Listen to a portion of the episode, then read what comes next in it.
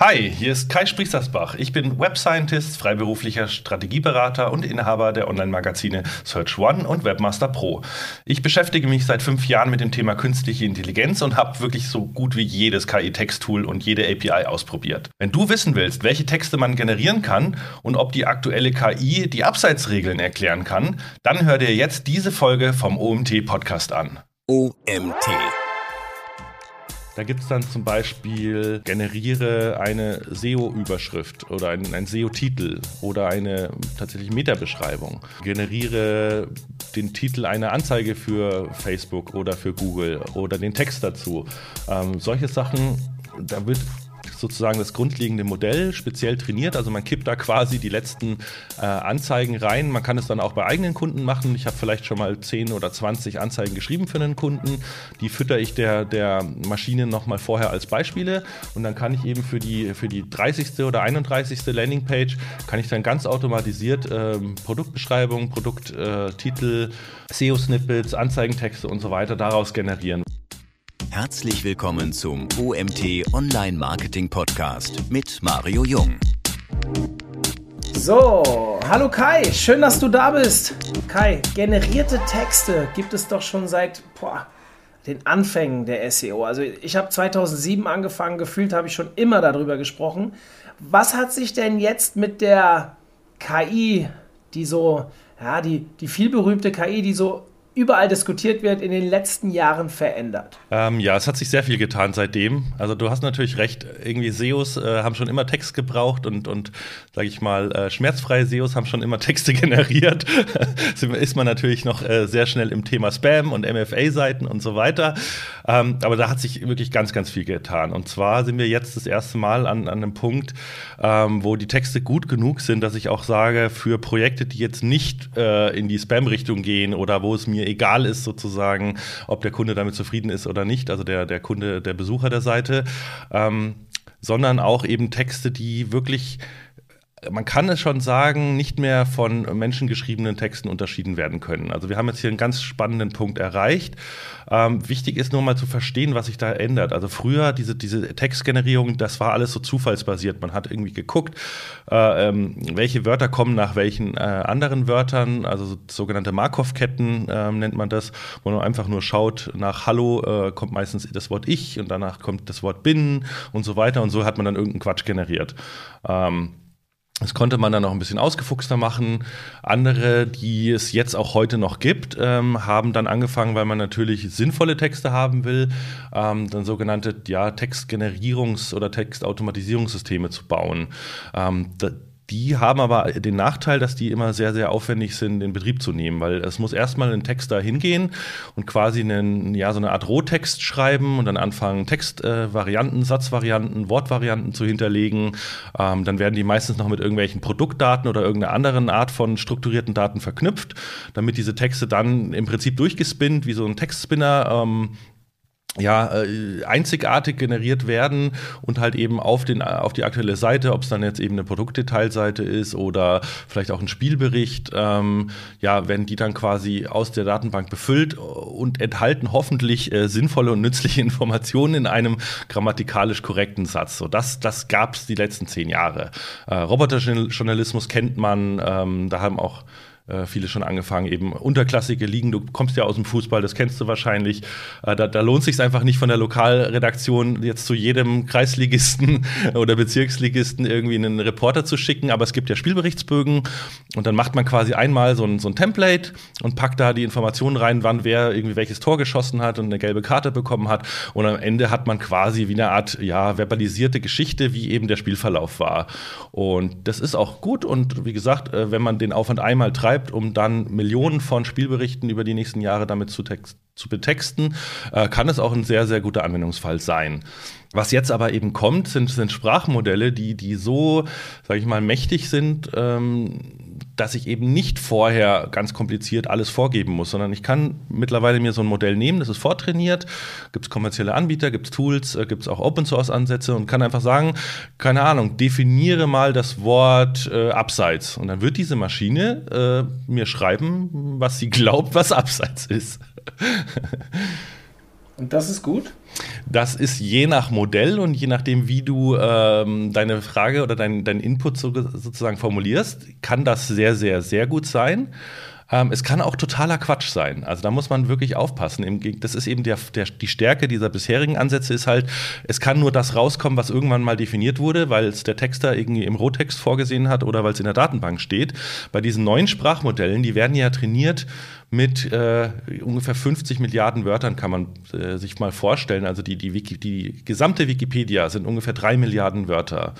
Und GPT-3, das ist eines der mächtigsten Modelle, das kommerziell ähm, ähm, erhältlich ist, ähm, wurde mit 500 Milliarden Wörtern trainiert. Das heißt, es hat so ziemlich einmal das gesamte Internet und alles, was so an, an äh, Büchern digital vorliegt, hat es einmal quasi gelesen und hat daraus gelernt, ähm, naja, das ist jetzt die Frage, was es gelernt hat, weil genau genommen versteht diese KI nichts. Also die weiß nicht, was ein Ball ist, die weiß nicht, was eine Linie ist, die weiß nicht, was ein Angreifer ist, die weiß überhaupt nicht, was Abseits ist. Aber die hat eben statistisch gelernt in gewissen Wahrscheinlichkeiten, so wie die Markov-Ketten früher, dass eben nach Hallo immer nur ich kommt, nur viel, viel, viel komplexer, dass sie eben sogar 20, 30, 40, 50 Wörter vor diesem gesuchten Wort sozusagen, das spielt alles eben mit da rein, was als nächstes kommt und dann wieder was als nächstes kommt und dann das, was rauskommt, wirkt fast wie Intelligenz. Ähm, ja, bis wir an den Punkt kommen, dass du zum Beispiel über, über Covid-19 irgendwie einen Text generierst ähm, und das war einfach in den Trainingsdaten noch nie drinnen und dann kriegst du halt irgendeinen Quatsch, der total plausibel klingt. Das war ist echt, das ist ziemlich lustig teilweise. dann ist mal, mal ist Covid-19 irgendwie ein Computervirus, mal ist es irgendwie eine, also es kommt natürlich auf den Kontext an. Wenn ich natürlich sage, äh, schreibe einen Artikel über die weltweite Pandemie Covid-19, dann, dann wird diese Maschine schon äh, auch etwas schreiben, dass es eine Pandemie ist, aber sie hatte halt darüber noch nie was gehört. Und, und das ist halt ein Risiko, dem muss man sich bewusst sein und es gibt verschiedene Strategien, auch damit umzugehen. Aber wenn ich jetzt, keine Ahnung, die, sagen wir mal, die Deutsche Telekom bin und ich muss einen Produkttext zum neuen iPhone schreiben, da äh, kriege ich sofort eine Abmahnung von der Konkurrenz, wenn irgendwas rechtlich nicht stimmt. Äh, äh Apple haut mir auf die Finger. und, und diese KI hat ja noch nie vom neuesten iPhone erfahren. Das heißt, äh, da wird wahrscheinlich die, die, die sachliche, sag ich mal, die, die Information einfach nicht korrekt sein. Und das muss man eben wissen.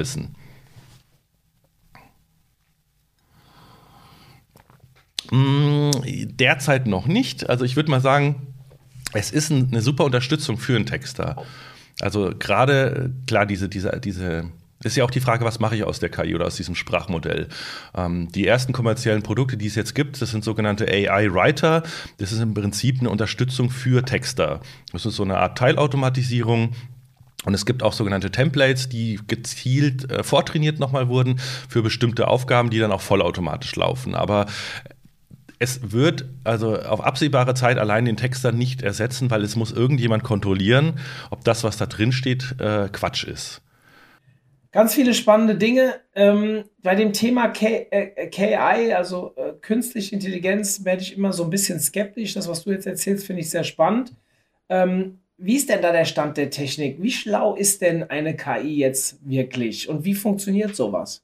Äh, ja, ähm, zusammenfassend kann man eigentlich sagen, dass äh, KI oder AI immer genau das ist, was ähm, man vorher gedacht hat, was der Computer noch nicht kann.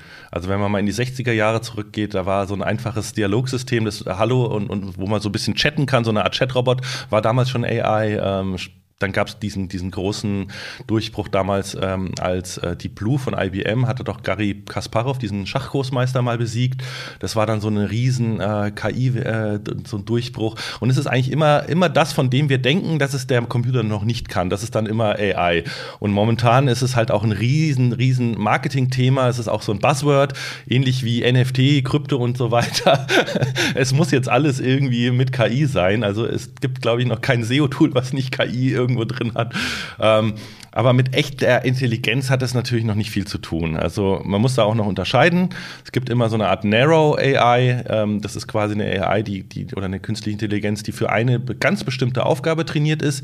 Die erreichen äh, wirklich also bessere Leistungen als Menschen, wie zum Beispiel eben der Schachroboter oder ähm, Systeme, die, die Krebs erkennen auf äh, äh, ja, Computertomographie-Bildern. Ähm, die wurden ganz speziell dafür trainiert und die funktionieren äh, super. Aber es ist eben keine, ja, diese generelle KI, wie man sagt, äh, General AI, die haben wir einfach noch nicht. Also ein System, was auf jede Art von Input so flexibel reagiert wie, wie wir Menschen, die sich in, in, in ja, neuen Kontexten zurechtfindet, von alleine auch lernt. Ähm, also diese Text-KI ist momentan, kann man ungefähr sagen, ja, es ist böse, aber auf dem Stand von einem Praktikanten. Ähm, also ein ungelernter äh, Praktikant, den du in die, in die Firma reinholst, dem kannst du natürlich gewisse Aufgaben übertragen und der wird sie auch erledigen. Aber du musst natürlich, also es ist beschränkt in der Komplexität, was er oder sie kann, und, und du musst natürlich immer die Ergebnisse kontrollieren. Und so ähnlich kann man sich das aktuell ähm, ja, mit den, mit den Textsystemen äh, vorstellen. Nur ein, ein Hinweis, äh, ich kann mir halt jetzt tausend Praktikanten auf einmal äh, holen, ohne dass ich jetzt irgendwie viel Geld oder eine große Halle dafür brauche. Also ich habe ja mal gehört, es gab mal so, so Link-Building-Hallen, wo wirklich hunderte von Praktikanten saßen. und, äh, wo hast du das gehört? Ach ja, das sind die Urban Legends. Das sind so die Berliner Startup-Rumors. ich nenne jetzt keine Namen. Ähm, du hast am Anfang zwei Sachen gesagt, äh, wo ich gerne mal hätte, dass du uns die vielleicht ein bisschen näher erklärst. Ich weiß jetzt, was es ist, aber unsere User vielleicht nicht. Du sprachst von MFA-Seiten und Markov-Ketten. Magst du uns mal kurz erklären, was dahinter steckt? Ja, gerne, klar. Ähm, das sind so Begriffe, da gehen wir natürlich selbstverständlich mit um. Äh, MFA-Seiten kommt so ein bisschen aus, den, aus der Frühzeit äh, des Internets. Nennt, MFA steht für Made for AdSense. Sind im Prinzip Seiten, die einzig und alleine mit dem Zweck gebaut wurden, ähm, irgendwie Traffic zu generieren, um über AdSense, also über die Werbevermarktung von Google, einfach äh, Geld oder Umsatz oder Einnahmen zu generieren.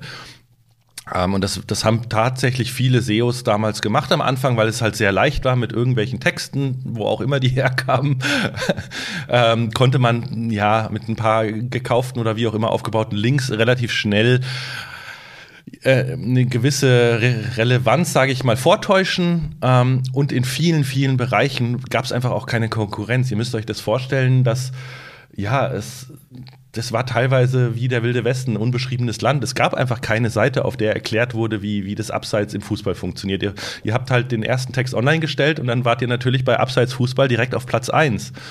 Hm, natürlich haben damals auch noch nicht ganz so viele Leute gesucht wie heute, aber es sind, ja, es war, war ein einträgliches Geschäft und, viele sind dann auf die Idee gekommen, eben das zu automatisieren. Ähm, die haben dann teilweise pro Tag mehrere hundert neue Domains registriert und haben da eben durch so ja, zufällige Textgenerierung, also dass man einfach vorher guckt äh, in, in, in, Texten, die ich habe, ähm, nach welchem Wort kommt immer welches andere Wort und das dann einfach wiedergibt quasi. Ähm, und dann entsteht halt irgendwas, was für, sag ich mal, den doofen Googlebot aus der Zeit einfach aussah wie Text ähm, aber für Menschen natürlich überhaupt nicht lesbar war. Und, und das, den Text hat man meistens auch gar nicht angezeigt, der wurde dann irgendwie versteckt ähm, oder über, vor lauter Werbung auf der Seite war der nicht auffindbar und so weiter und so fort. Das war, wie gesagt, das waren auch eine, eine wilde Zeit. Die Seiten, die haben sich auch meistens nicht lang gehalten, sind dann irgendwann eh aus dem Index geflogen. Aber in der Zeit hat man halt eben den einen oder anderen Euro äh, oder vielleicht sogar noch D-Mark äh, mitnehmen können. Und, und seit dieser Zeit, also den, den Wunsch sozusagen Text zu automatisieren, äh, den gab es eben schon immer. Und es ist auch so ein bisschen bei vielen noch so als, das, als so die Schmuddelecke des Internets, äh, sage ich mal, ähm, ja, verschrien, kann man fast schon sagen. Und Markov-Ketten? Ja, genau. Markov-Ketten sind eben genau diese Ketten von, von Wörtern, die auf Wahrscheinlichkeiten einfach aneinandergereiht werden. Äh, kannst du einfach mal ausprobieren, wenn du auf deinem, hast du ein iPhone oder ein Android? iPhone dann geh einfach mal in irgendeinen, in, in deinen Messenger zum Beispiel, fang an zu schreiben und dann werden dir doch oben immer Wörter vorgeschlagen. Und dann drück einfach mal immer nur auf die mittlere, auf den mittleren Vorschlag. Das ist basiert, das ist im Prinzip sowas wie eine Markov-Kette. Der, der, das Ding lernt halt quasi einfach nach was, nach Hallo einfach das Wort ist, was du am öftesten benutzt hast in deinen letzten Nachrichten. Und wenn du dann ganz oft diesen Knopf drückst, äh, generierst du irgendwas, was aussieht wie ein Text, den du vielleicht geschrieben haben könntest. Aber weil es halt sehr primitiv ist, ist ja, er guckt sich ja immer nur das vorherige Wort an und was da rauskommt, ergibt oft keinen Sinn. Da sind dann keine Punkte, keine Satzzeichen und so weiter. Also äh, es ist so die ganz primitive Art, wie man so tut, als hätte man einen, einen, Text, äh, der aber eigentlich überhaupt keinen, keinen, keinen Sinn ergibt und auch keine echte Information äh, enthält. Welche Anwendungsfälle gibt es denn aktuell schon konkret? Du hast eben ein bisschen über den Amateurfußball gesprochen. Mhm. Ähm, es gibt aber sicherlich noch viele andere coole Beispiele und wie ich dich kenne, hast du bestimmt auch ein paar mitgebracht. Ja, total, gerne. Ähm, also ich will jetzt mal den, den Bereich, da können wir vielleicht nachher noch drauf eingehen, dass ich wirklich einen, einen ja, umfassenden Artikel irgendwie als, als Unterstützung schreibe. Ich will jetzt erstmal nur angucken, was wirklich vollständig automatisiert geht. Und da geht mittlerweile tatsächlich eine ganze Menge. Ähm, beispielsweise mit, mit Jarvis ähm, oder auch Phrase, das sind so kommerzielle KI-Texter-Tools. Äh, ähm, da gibt es dann zum Beispiel ähm, generiere eine SEO-Überschrift oder einen, einen SEO-Titel oder eine tatsächlich Meta-Beschreibung. Ähm, ein, generiere den Titel einer Anzeige für Facebook oder für Google oder den Text dazu. Ähm, solche Sachen, äh, da wird sozusagen das grundlegende Modell speziell trainiert. Also man kippt da quasi die letzten äh, Anzeigen rein. Man kann es dann auch bei eigenen Kunden machen. Ich habe vielleicht schon mal 10 oder 20 Anzeigen geschrieben für einen Kunden. Die fütter ich der, der Maschine nochmal vorher als Beispiele. Und dann kann ich eben für die, für die 30. oder 31. Landingpage, kann ich dann ganz automatisiert ähm, Produktbeschreibung, Produkttitel, äh, ähm, SEO-Snippets, Anzeigentexte und so weiter daraus generieren, weil die Maschine sozusagen dieses Muster gelernt hat, äh, wie sowas aussieht, wie die aufgebaut sind. Und natürlich muss ich dann halt auch sagen, äh, auf der jeweiligen Einzelseite, welches Produkt äh, dann konkret beworben werden soll. Ähm, genauso so für Amazon, diese Bullet-Listen. Also sage ich mal, generell Texttransformation funktioniert super gut. Das heißt, ich habe irgendeine Art von Text und die ähm, KI macht eine andere Form des Textes daraus. Beispielsweise einen, einen komplizierten Text Text einfacher zu erklären für ein Kind oder für einen Zehntklässler etwas zu erklären oder äh, aus, aus einem Text die Zusammenfassung zu machen, also sozusagen die Kernaussagen rausarbeiten oder eine Liste von, von Bullet Points sozusagen, aus, also quasi aus einem Fließtext eine Stichpunktliste zu machen oder auch umgekehrt. Sowas funktioniert alles super gut. Ähm, was auch erstaunlich ist manchmal, also das ist eine meiner Lieblingsfunktionen, ähm, man kann aus einer naja, sagen wir mal, einer, einer Feature, äh, Feature-basierten Produktbeschreibung. Also das mache ich häufig, wenn ich irgendwie ein Online-Produkt äh, betexte, dann schreibe ich da halt rein, was für Features das hat.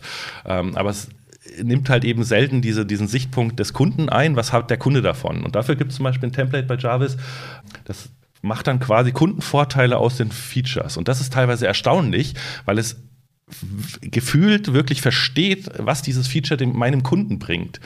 Ähm, das, ist, das ist echt cool. Und damit muss man einfach mal rumspielen. Ähm, auch, auch Antworten oder Fragen zu Themen generieren funktioniert erstaunlich gut.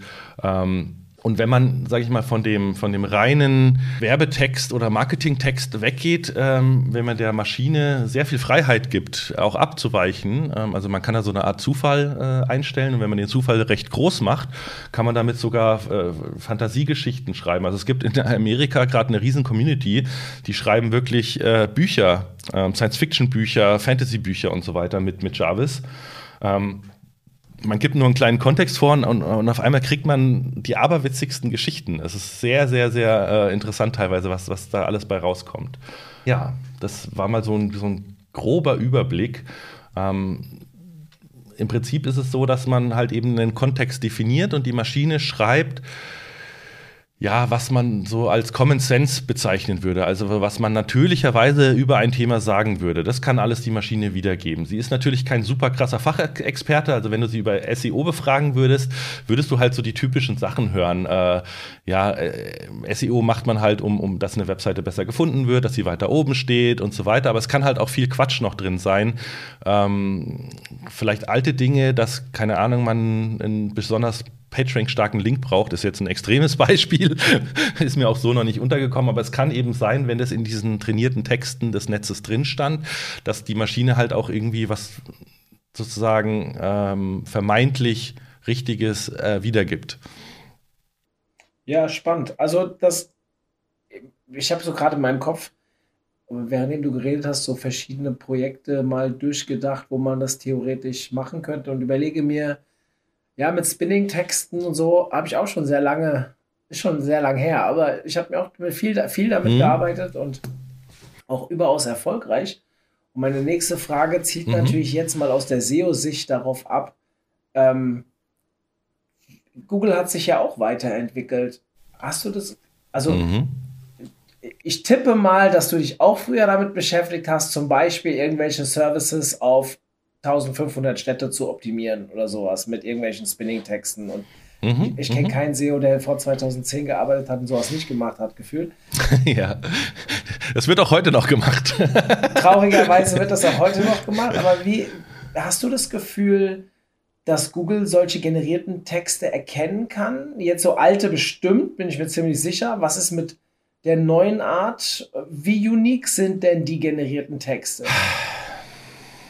Ja, das ist eine gute Frage. Es ist auch nicht ganz einfach zu beantworten, weil es kommt sehr drauf an. Ähm, also rein theoretisch jetzt erstmal, wenn ich diesen, was ich vorhin schon gesagt habe, diesen, diesen Zufallsfaktor, den ich da einstellen kann, den kann man, kann ich auf Null stellen. Dann würde die zum Beispiel GPT-3, wenn, wenn wir beide uns registrieren für die API, das kann jeder machen, ähm, da kriegt man dann sogar ein paar, paar Gratis-Tokens pro Monat, die man nutzen kann.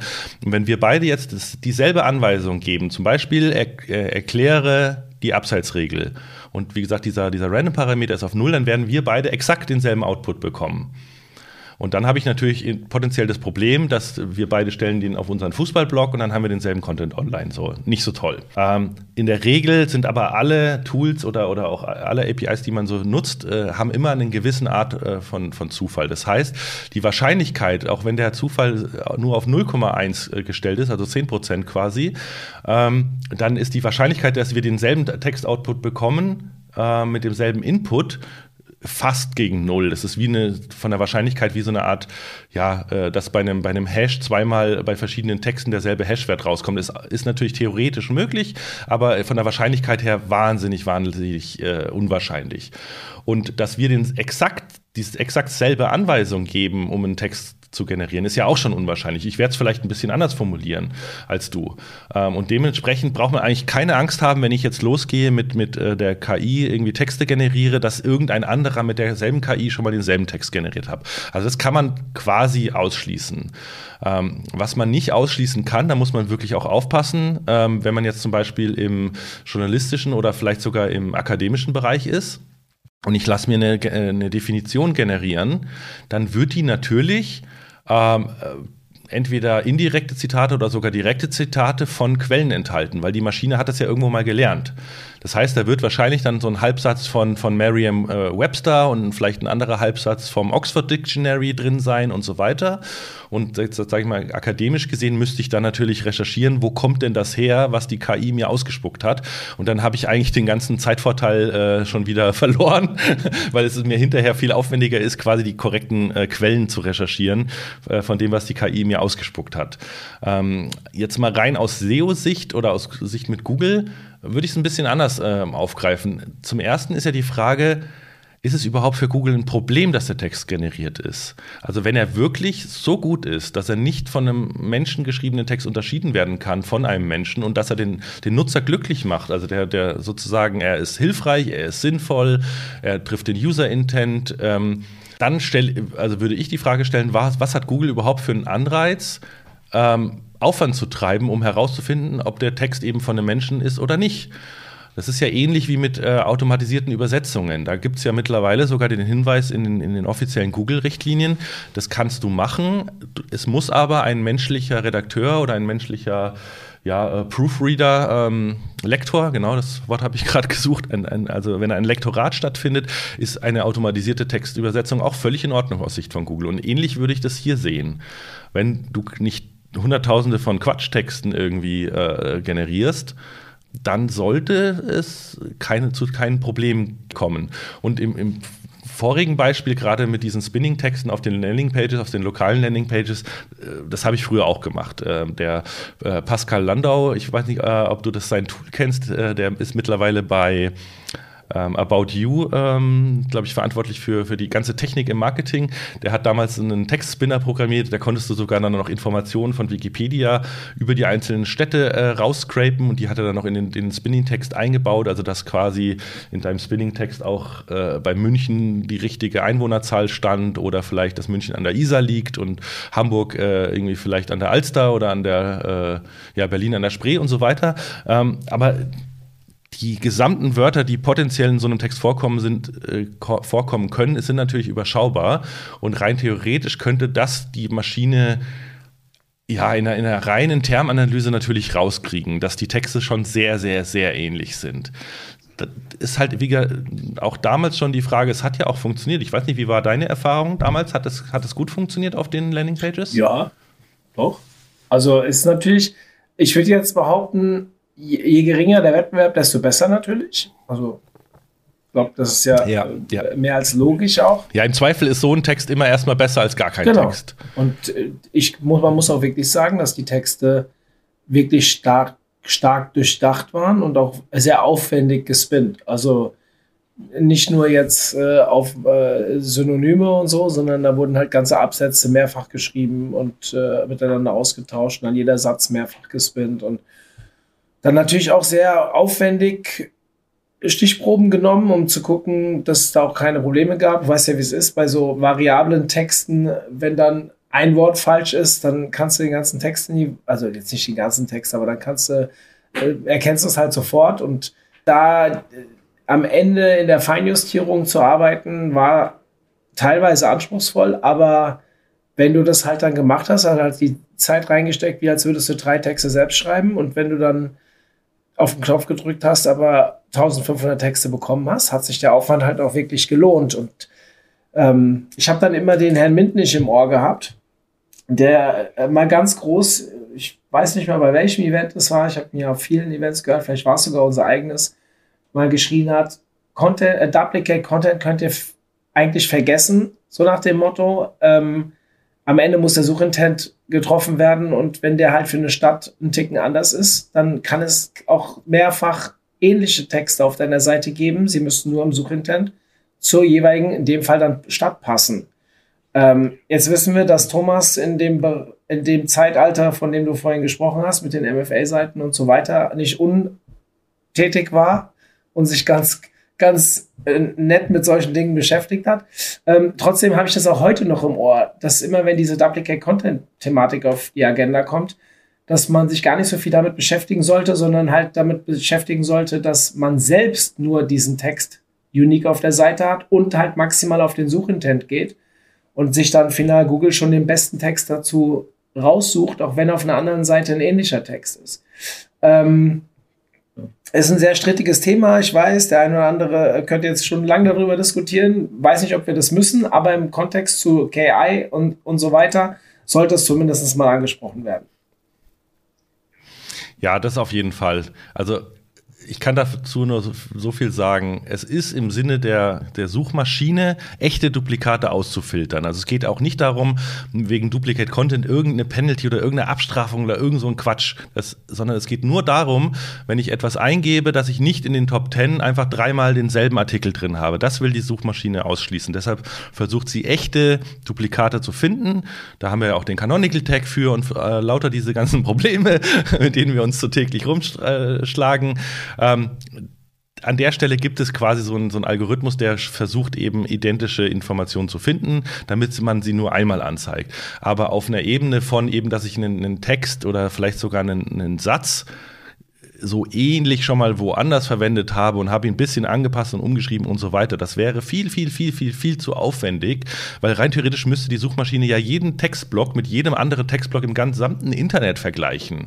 Also allein wer, wer immer wenn es also um die Frage geht, kann Google das oder nicht, muss man sich wirklich nur mal mit einem mit Entwickler unterhalten und, und sich die Frage stellen, wie aufwendig wäre das denn für die Suchmaschine, das zu tun? Und dann kommst du ganz oft an den Punkt, dass für diesen kleinen Vorteil, den Google vielleicht damit hätte, sie einen Aufwand treiben müssten, was einfach, einfach Quatsch ist. Dann ist es eben, wie du sagst, viel einfacher, das dem Nutzer zu überlassen. Wenn der Nutzer abspringt und sagt, oh Gott, der Text ist totaler Crap, hm, dann werde ich ja so oder so früher oder später mein Ranking verlieren. Und dann muss Google nicht diesen Aufwand treiben. Und, und auf deshalb, also ich bin tatsächlich der Meinung, das würde ich auch so äh, jedem Kunden unterschreiben, wenn man gute Spinning-Texte oder gut gemachte äh, KI-Texte hat, ähm, dann kann man ja garantiert keine Abstrafung da äh, oder muss da nichts befürchten. Also ihr kennt ja wahrscheinlich auch alle äh, AX Semantics oder Retresco, die machen seit zehn Jahren Projekte im E-Commerce, wo sie Produktbeschreibungen äh, generieren, Kategorietexte generieren und so weiter. Das ist natürlich momentan auch super aufwendig ähm, äh, eben weil man eben diese Vorlagen alle erstmal an, anlegen muss, man braucht die Daten dahinter und hin und her. Aber da gibt es ja auch viele erfolgreiche Beispiele, wo es nicht zu Abstrafungen kam. Also die Angst, glaube ich, kann man den Leuten mhm. nehmen. Also wenn wer sich mit sowas mal beschäftigt, wir reden ja gleich noch ein bisschen mehr über Tools. AX Semantics hast du eben angesprochen, da haben wir sogar ein Webinar zu. Also wer da Interesse hat, äh, kann da mal bei uns auf der Webseite schauen. Ähm, es gibt eine Toolseite zu AX Semantics, dort ist auch das Webinar eingebunden. Also wer da Lust hat, ähm, schaut da mal rein. Ähm, du hast vorhin was anderes gesagt, was bei mir so ein kleines Alarmzeichen im Kopf äh, aktiviert hat. Und zwar, ja, wenn so eine KI losläuft, dann hast du vielleicht einen halben Satz hier von Oxford, bla bla bla und, und so weiter. Mhm. Was ist denn mit dem Thema Urheberrechte? Also wie groß ist denn die Wahrscheinlichkeit, dass wenn ich so eine KI loslaufen lasse, Urheberrechte verletze, was zu Abmahnungen führen kann und so weiter. Mhm. Ja, das ist ein ganz, ganz, ganz spannendes Thema. Das habe ich mich auch erst äh, ganz am Schluss damit beschäftigt. Vorher war das so, ach cool, ach und das geht und das geht und irgendwann ist mir dann aufgefallen, ja, Moment mal. Ähm, äh, mein, also ich wie gesagt, bin kein Anwalt, das ist keine Rechtsberatung. Ich kann jetzt nur das wiedergeben, was ich gelesen habe oder in Gesprächen mit Experten eben ähm, ja, zu einer Überzeugung gekommen bin.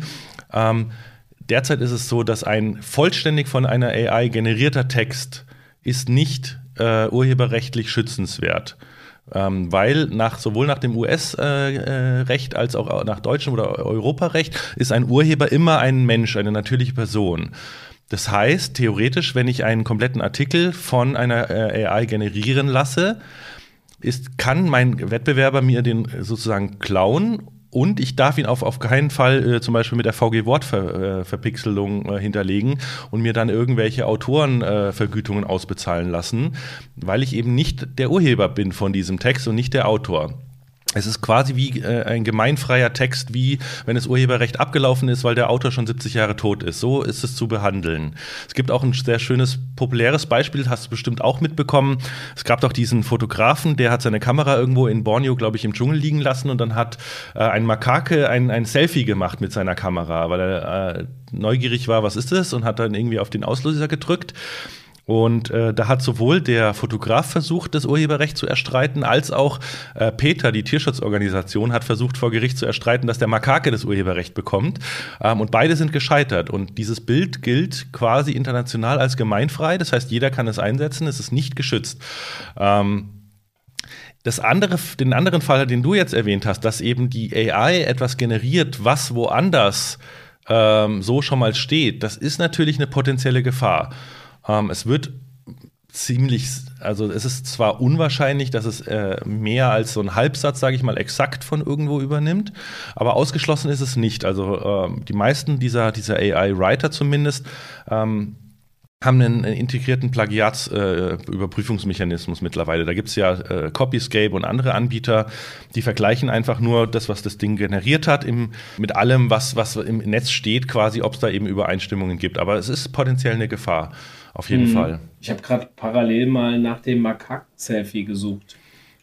Finde ich sehr lustig. Also ich weiß nicht, ob ich es jetzt hier wirklich gefunden ja. habe, aber da steht Selfie drunter. Man kann es auch auf teilweise auf öffentlichen Bilderplattformen. Doch hier steht es. Makake Naruto. US-Gericht spricht Affenurheberrecht an Selfie ab.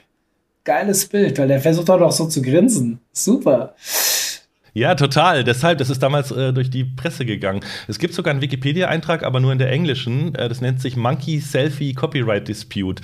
Den könnt ihr euch mal durchlesen. Das ist echt sehr interessant. Ja, sehr spannend. Hat eigentlich nicht so richtig was mit dem Thema zu tun, aber doch irgendwo schon.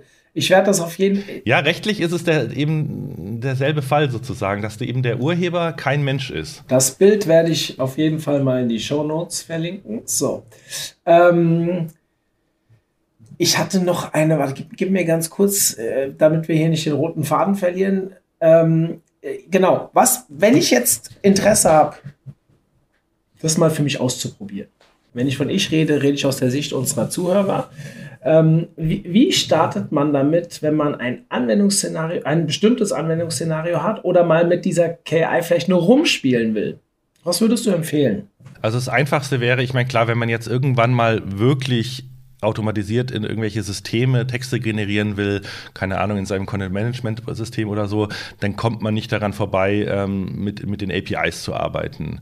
Ähm, aber jetzt für den Start würde ich empfehlen, registriert euch einfach mal äh, bei sowas wie, wie Jarvis oder auch Phrase. Kann ich auch gerne die Links äh, in die Show Notes packen das sind äh, Tools, die eben für ja, sogenannte AI-Writer, die, die sind eigentlich als Unterstützung für Autoren gedacht und können Teile eben euch abnehmen, auto, äh, halbautomatisieren.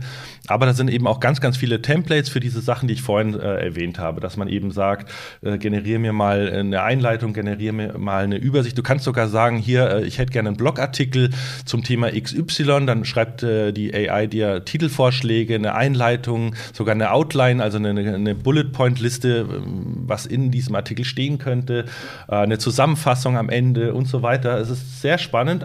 Da würde ich sagen, ist der einfachste Einstieg, weil das könnt ihr sofort im Browser äh, loslegen. Ja, wenn es dann ein bisschen ernster wird, muss man sich tatsächlich mit, mit äh, muss man sich einfach bei OpenAI ähm, äh, mal für die GPT-3 API zum Beispiel äh, anmelden.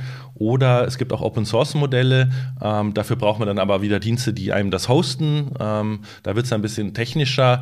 Ähm, und da muss man natürlich auch sehr viel mehr darauf gucken. Äh, die sind ja nicht vortrainiert und, und man hat nicht diese Templates, die einem schon bestimmten Output liefern.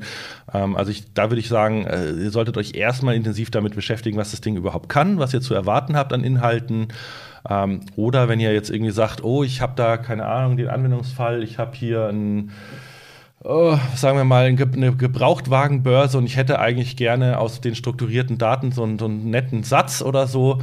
Ähm, ja, dann kann man sich auch jemanden äh, für ein Projekt an Bord holen, der äh, mal versucht, mögliche Modelle, die es da draußen gibt, ähm, einfach mal anzuwenden und zu gucken, ob die Inhalte eben schon gut genug sind. Ähm, also ja, das es macht auch echt Spaß. Also ich habe wochenlang ähm, mich auch mit Kollegen darüber ausgetauscht und immer so die, die, witzigsten oder die erstaunlichsten Dinge ausgetauscht, weil man teilweise Dinge kriegt, die man nicht erwartet. Also bei manchen Sachen ist das Ding so doof, dass man denkt, es müsste eigentlich gehen und es kommt aber trotzdem nur Quatsch raus.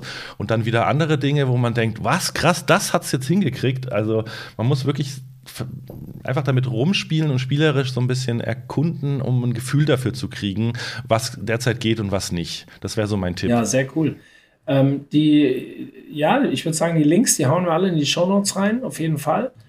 Und ähm, zum Abschluss, ich will gerade, ich, ich hatte vorhin noch eine ähm, äh, spannende Thematik, weil du so oft das Abseits angesprochen hast. Kai, wir haben noch nie wirklich über Fußball geredet.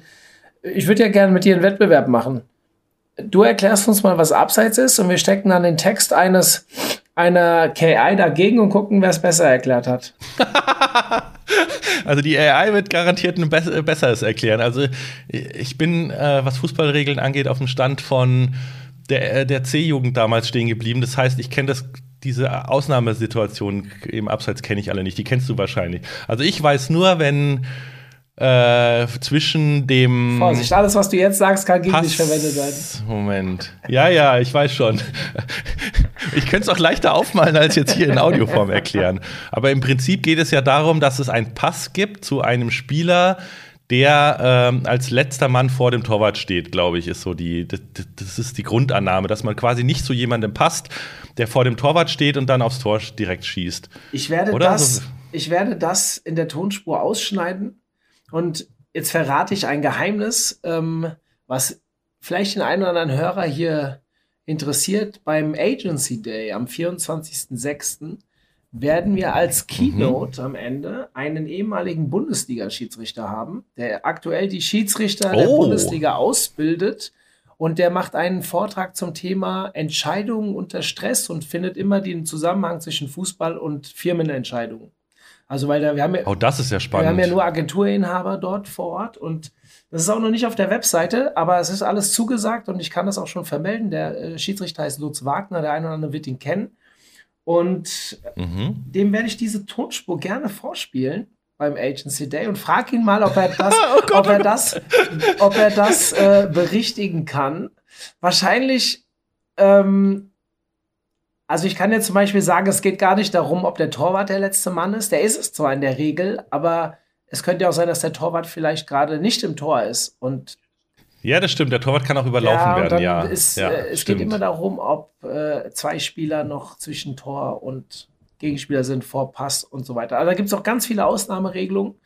Ähm, genau, das ist nämlich das nächste. Ist das, greift er irgendwie ein, greift er nicht ein und so weiter. Da wurde sehr viel nachjustiert, glaube ich, in den letzten Jahren auch. Dann bist du genau an der Stelle, wo ich mit so einer KI relativ schnell Probleme bekomme in diesen Sondersituationen, wo wahrscheinlich ein Experte relativ schnell erkennen könnte, ob es sich um künstliche Intelligenz handelt, generierter Text oder nicht. Oh, aber jetzt, also jetzt nehme ich die Challenge aber an, weil jetzt würde ich sagen, ich, ich generiere jetzt äh, live, kannst du eventuell ein paar Sekunden Luft rausschneiden, dann generiere ich live mal, was ist ein Abseits und lese das vor. Was hältst du davon? Das machen wir jetzt. Auf. Und wir schneiden das an der Stelle dann weg und ich warte jetzt auf dich. Perfekt, so, ich gehe schnell mal rein. Zack. Willst du zugucken? Dann teile ich dir mal meinen Bildschirm, das ist echt geil. Äh, ich hatte nämlich genau dieselbe Diskussion mit Olaf Kopp letztens und dann hat er gemeint, ah, sowas wie NFT kann das Ding doch überhaupt nicht erklären. dann habe ich gemacht, äh, define what is in an NFT und es war unfassbar gut, was ja, rauskam. Auch das werde ich gerne Lutz dann vorspielen. Wie kann ich denn Screensharing hier machen? Da gibt es ähm, ach so, das kannst du gar nicht. Ich muss dir die Admin-Rechte geben. Hast du mir wahrscheinlich. Warte, ah, ja, gib, genau. mir, gib mir eine Sekunde.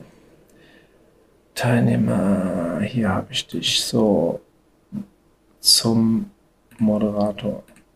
Ach du Shit, ja. Ich muss äh, wahrscheinlich dann neu starten, weil ich es noch nicht. Vom Mac her, von den Rechten, nee, kann ich gerade nicht machen. Okay, pass auf, ich. Dann lese es vor. Schnell und lese es dir dann vor.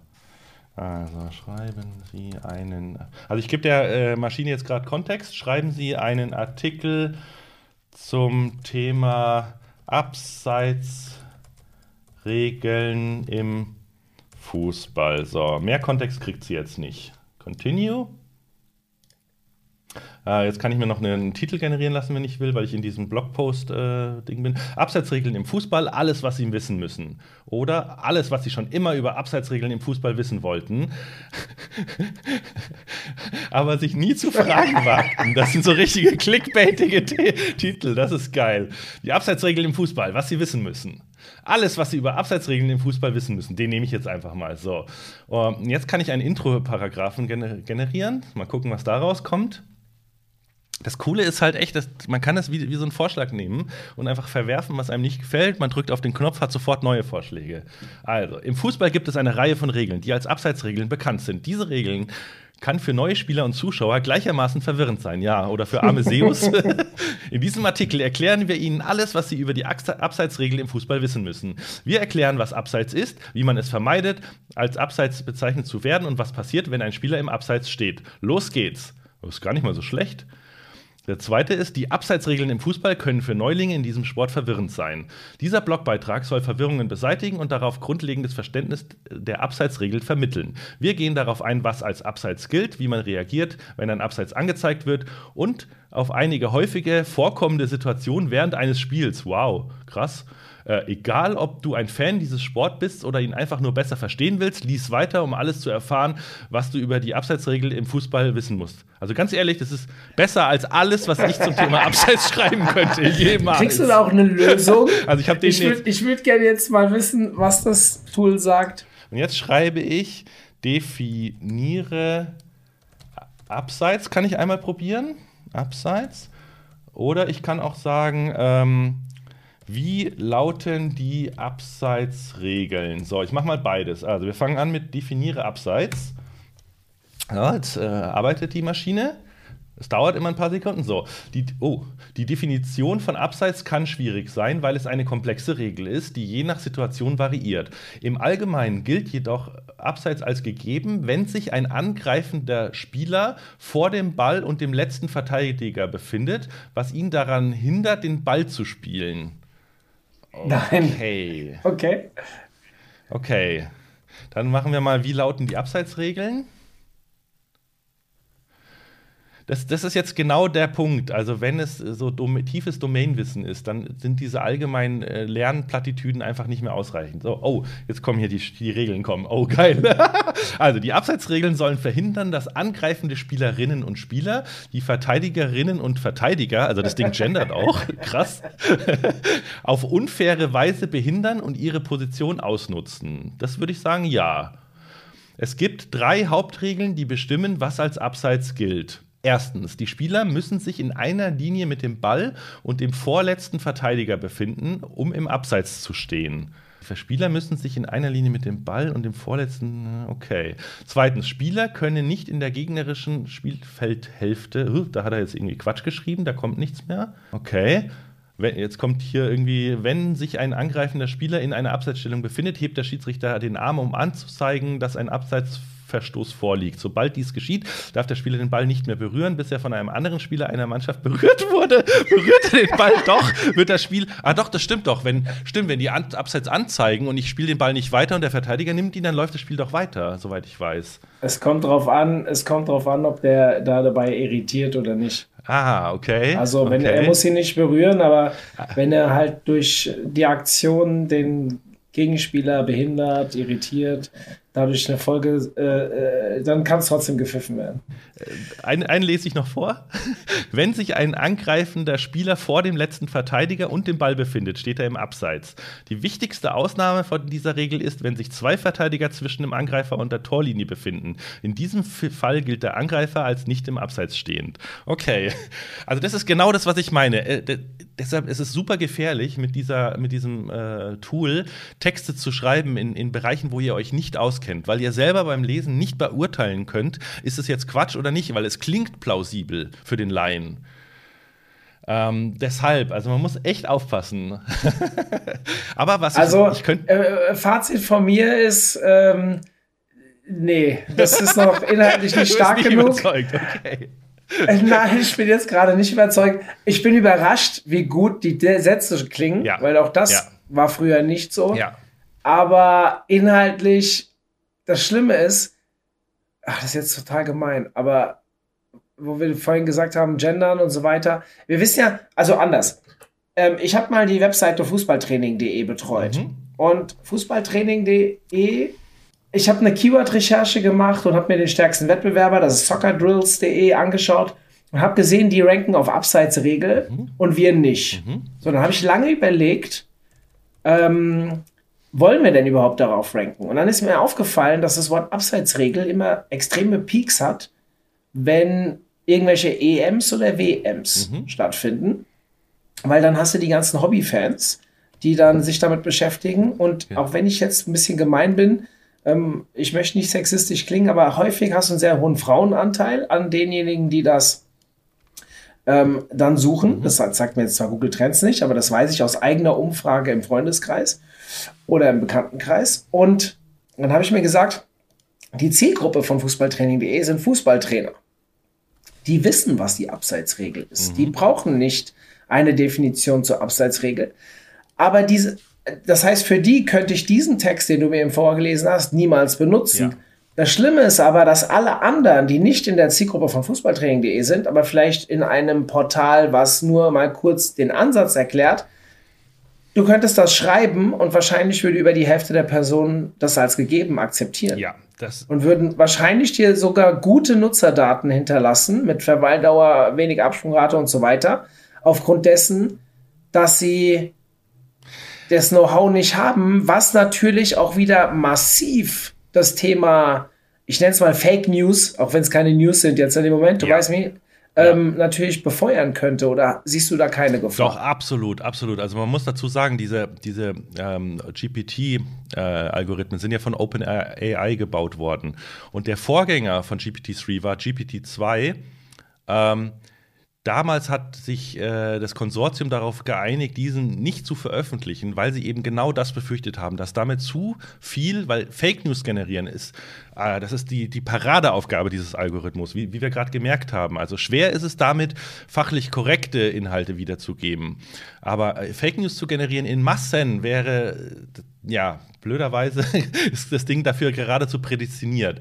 Und deshalb ähm, hat man sich sogar äh, da, damals entschieden, es nicht zu veröffentlichen. Jetzt mit GPT-3 gibt es natürlich ein, also man muss einen Vertrag unterschreiben und so weiter. Man verpflichtet sich eben, das nicht zu tun und es nicht für solche Dinge zu nutzen. Aber dieses Problem besteht. Und ähm, aber auch nicht erst seit diesen Algorithmen. Also vorher habe ich halt, oder was, was teilweise die, die russischen Trollarmeen sind ja auch schon fast legendär. Äh, die sitzen ja auch den ganzen Tag nur da und schreiben Quatsch auch noch mit einer politischen Agenda, dann ist es egal, ob die äh, AI das generiert hat oder eben ein Mensch. Äh, es ist gleich gefährlich. Und das, das Grundproblem, also es wird nicht verändert durch die äh, AI. Es gibt sogar schon Möglichkeiten, Fake News zu erkennen mit AI, weil ich einfach sagen kann, quasi, wie hoch ist die Wahrscheinlichkeit, dass das, was da steht, dem entspricht, was sozusagen ja Konsens ist oder sagen wir mal in, in, in vertrauenswürdigen Quellen steht. Da muss aber auch erstmal jemand kommen und sagen, wer ist überhaupt vertrauenswürdig. Jetzt sind wir ganz, ganz tief schon im Thema Web Trust drin und auch gerade in den äh, neuesten Google-Algorithmen der, der letzten äh, Updates, dass immer mehr eben Autoritäten äh, ranken ähm, und viel weniger irgendwie kleine Seiten noch die Chance haben, auch wenn sie inhaltlich vielleicht sogar stärker sind und so weiter. Äh, das ist ein total heißes und spannendes Thema. Ja. 100 Prozent. Könnten wir einen eigenen Podcast draus machen, Thema oh ja. ähm, EAT und Co.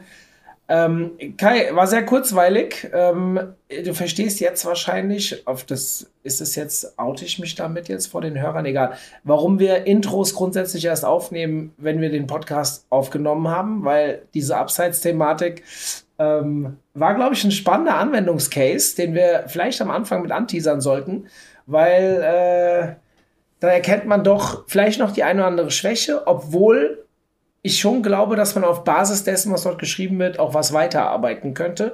Und dementsprechend möchte ich dir. Ja, ich würde sogar dafür noch eine Lösung vorschlagen, wenn ich das darf. Ja, klar. Ähm, ich würde jetzt einfach in, in dem Falle die, die Abseitsregel aus dem Regelbuch äh, rauskopieren und äh, die als Input der Maschine mitgeben und sagen, bitte formuliere mir das für einen Zehntklässler zum Beispiel oder erkläre das einem Zehntklässler. Und dann bekomme ich wahrscheinlich eine relativ verständliche äh, Formulierung der Abseitsregel. Ähm, und hoffentlich dann auch so weit abweichend, dass wir kein Urheberrechtsthema kriegen. Ja, das Thema Plagiate bei Umschreiben und so weiter, wie gesagt, äh, es ist keine Rechtsberatung, da muss man sich noch drum kümmern. Ähm, nach meinem Verständnis ist ein umgeschriebener Text äh, kein Problem, weil es eben schützenswert im Urheberrecht nur die konkrete Formulierung ist jeweils und nicht die Idee oder die Information, die in einem Text steckt. Du würdest trotzdem jedem deutschen Politiker nicht raten, seine Doktorarbeit mit diesem Tool zu schreiben. Nein, ich würde auch davon abraten, dass Studenten ihre Hausarbeiten damit schreiben. Äh, schon gar keine Bachelor- oder Master-Thesis. Tut das nicht. Super, Kai. Vielen lieben Dank für die kurzweilige Session und liebe Grüße an dieser Stelle.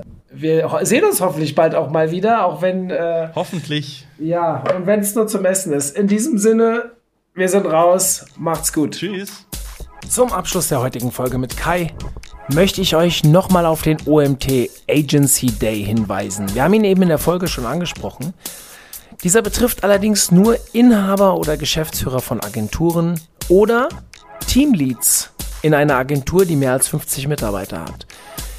Die dürfen sich da anmelden. omt.de slash agency-day ist die URL und wir hoffen, dass ihr dabei seid. Am 24.06. in Mainz. Es wird ein geiles Event, es haben sich schon viele angemeldet und wir werden uns dort sehr intensiv über die unterschiedlichen Unternehmerthemen, vor allem aus der Sicht der Online-Marketing-Agenturen, unterhalten.